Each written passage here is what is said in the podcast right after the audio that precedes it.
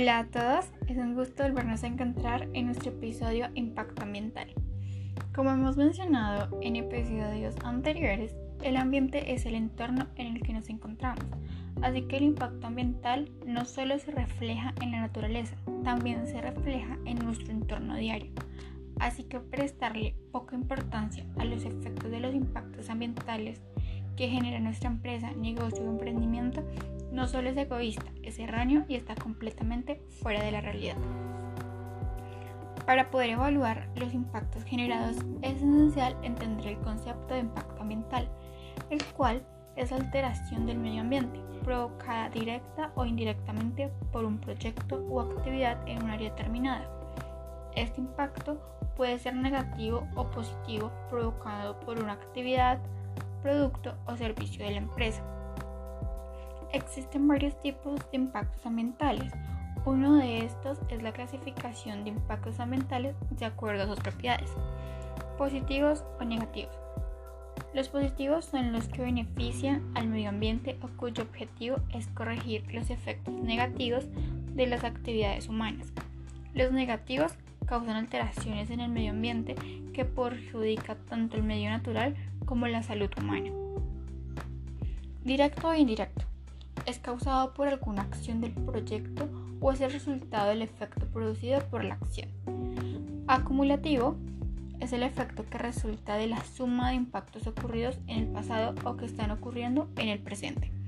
Sinérgico se produce cuando el efecto conjunto de impactos supone una incidencia mayor que la suma de los impactos individuales. Residual, cuando persiste el impacto aún después de la aplicación de las medidas de mitigación. Temporal o permanente, que es un periodo de tiempo determinado o definitivo.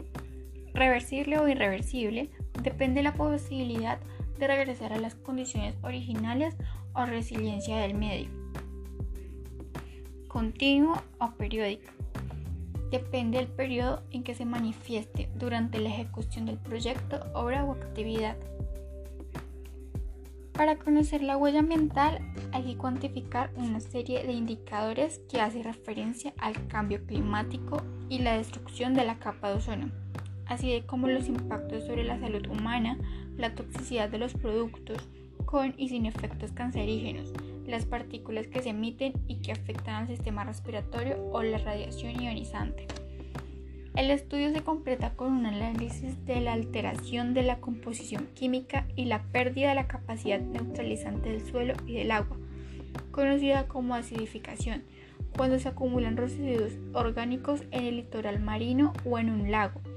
También la ecotoxicología, que investiga el efecto que producen los compuestos químicos tóxicos sobre los seres vivos y el consumo de recursos hídricos, minerales y fósiles.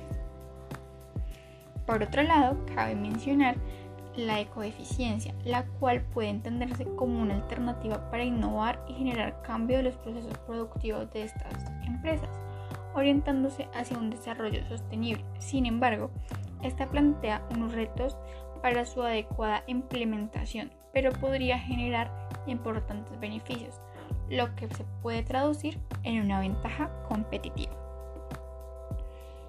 Hay dos puntos críticos en el ambiente con respecto a nuestros procesos de producción y estos son cuánto agregamos algo al medio que no existía antes o cuando agregamos más cantidad de algo que ya existe en el ambiente. Nuestro entorno está regido por las leyes de la naturaleza y estas leyes cumplen con procesos cíclicos, así que todos los desechos son utilizados. Por eso existen animales carroñeros, bacterias que son residuos de la naturaleza misma, porque todo es un ecosistema funcional. Pero ¿qué pasa cuando agregan algo que no existe antes en ese ecosistema? La respuesta es que se rompe un ciclo. Como ejemplo ilustrativo, nos gustaría que pensaran en un campo de conejos. Sabemos que esos animales se producen de forma exponencial. Si en este ecosistema no existieran depredadores, sería un problema porque causaría la sobrepoblación de estos animales y el ecosistema sería inestable. Lo mismo ocurre con nuestros desechos de producción. Podemos generar muchos desperdicios, pero no implementamos una variable que haga un control de ellos. Así que comenzamos a generar procesos de acumulación y no de degradación. ¿Dónde terminan estos desechos? Se deben de estar preguntando. Pues como hemos mencionado anteriormente, la naturaleza tiene procesos cíclicos y todos estos desechos vuelven a nosotros. Vuelven en el agua que bebemos, con la que cocinamos, vuelven en los animales que consumimos y también en el suelo que cosechamos. Pero entonces, ¿qué se puede hacer?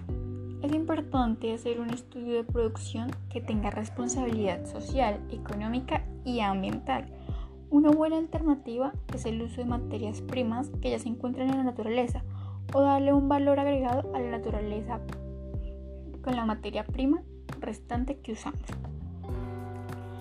Las emisiones que generamos no solo en el aire, sino que también en el agua y el suelo son un factor importante de estudio.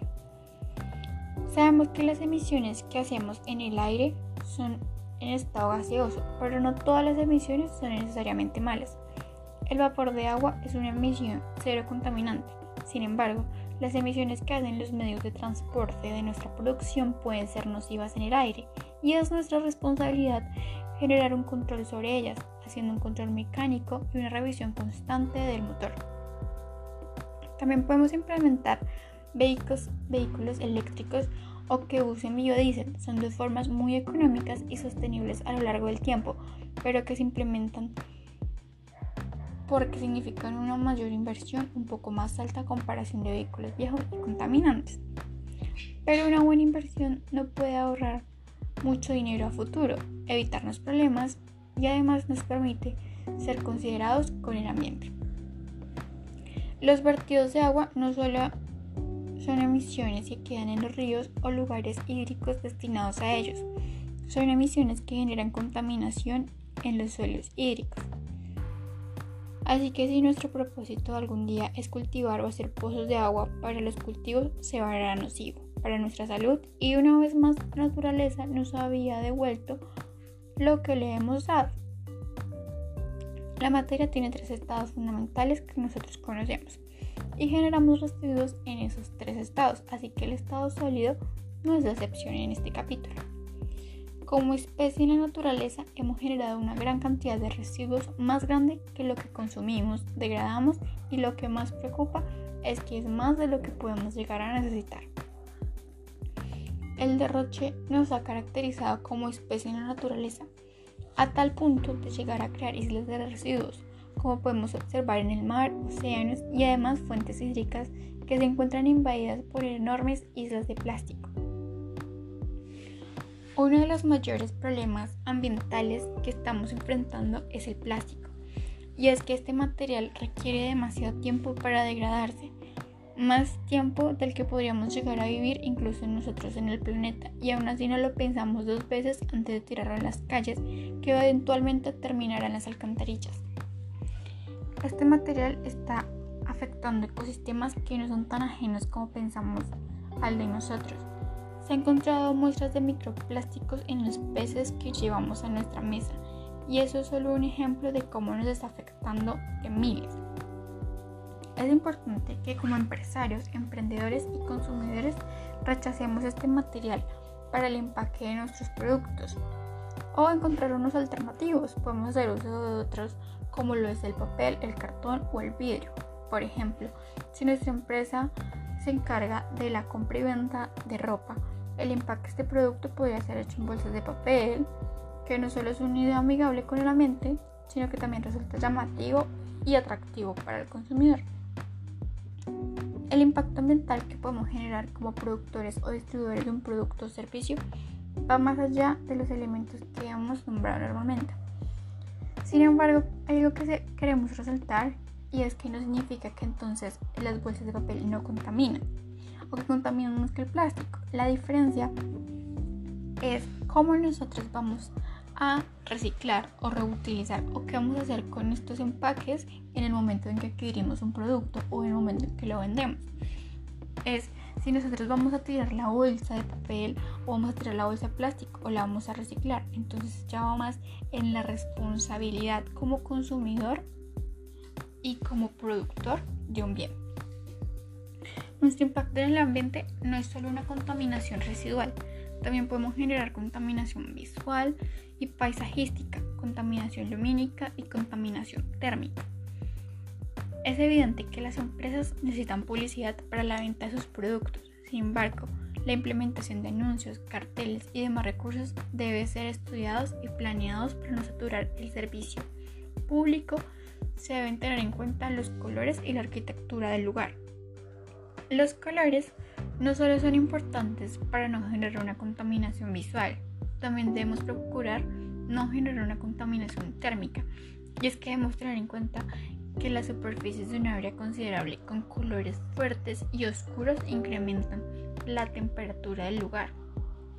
Y también un factor como dato curioso que se puede dar es que intentemos cuando vamos a colocar un lugar, un local de nuestra empresa para la producción de servicios, pues que sea un lugar ameno, cómodo, tanto para el consumidor como para el vendedor. El hecho de que usemos recursos renovables no significa que sean inagotables. El uso de recursos vivos debe ser menor a la velocidad de reproducción de estos y no se agota. Una variable que siempre hemos tener en cuenta es el agotamiento de recursos. Como bien sabemos, la naturaleza nos provee recursos renovables y no renovables y es importante el uso que le damos a cada uno de ellos. No podemos hacer uso de estos recursos a una velocidad mayor de la que estos se reproducen. Por ejemplo, si plantamos mil árboles pero solo usamos 500, estamos haciendo un uso prudente de este recurso y le damos la oportunidad de que se reproduzca y tenga tiempo. Por el contrario, cuando hacemos uso de recursos no renovables, debemos ser conscientes que desde el primer momento en el que le hacemos un uso, estos ya se empiezan a agotar. El manejo de estos recursos me permite saber si es sustentable o no. El ambiente es soporte de las actividades productivas que realizo, así que la ocupación también es un factor importante a tener en cuenta. Debemos hacer un estudio de tres variables cuando consideramos este factor, que son las causas, efectos y consecuencias de los problemas ambientales. Toda acción que realizamos tiene un efecto o consecuencia y ser consciente de ello me permite hacer una resolución desde la prevención, la mitigación o la compensación del problema, teniendo en cuenta que lo ideal es trabajar sobre la primera y que las últimas dos implicarían más trabajo. La prevención de sea cual sea el impacto que nuestra empresa genere es la situación ideal, pero muchas veces no es posible. Así que debemos mirar alternativas para la mitigación de ese impacto y que sus efectos disminuyan en su efecto. También podemos compensar el efecto que este impacto genera. Porque todas las empresas generan un impacto ambiental en los entornos en los que actúan, unas más que otras, pero ninguna está exenta de ello. Cuando hablamos de impacto ambiental nos referimos a las consecuencias que produce en nuestro entorno natural, el desarrollo de una actividad, el rastro de contaminación que deja en su proceso productivo, la huella ambiental, indicios que se pueden medir y que permiten conocer cuántos recursos se utilizan y la cantidad de desechos que se generan. Y lo esencial, reconocer si ese espacio es capaz de soportarlos sin provocar daños en como lo mencionamos anteriormente. La huella ambiental es un concepto amplio y no debe confundirse con la huella ecológica, pero no vamos a profundizar mucho en este episodio.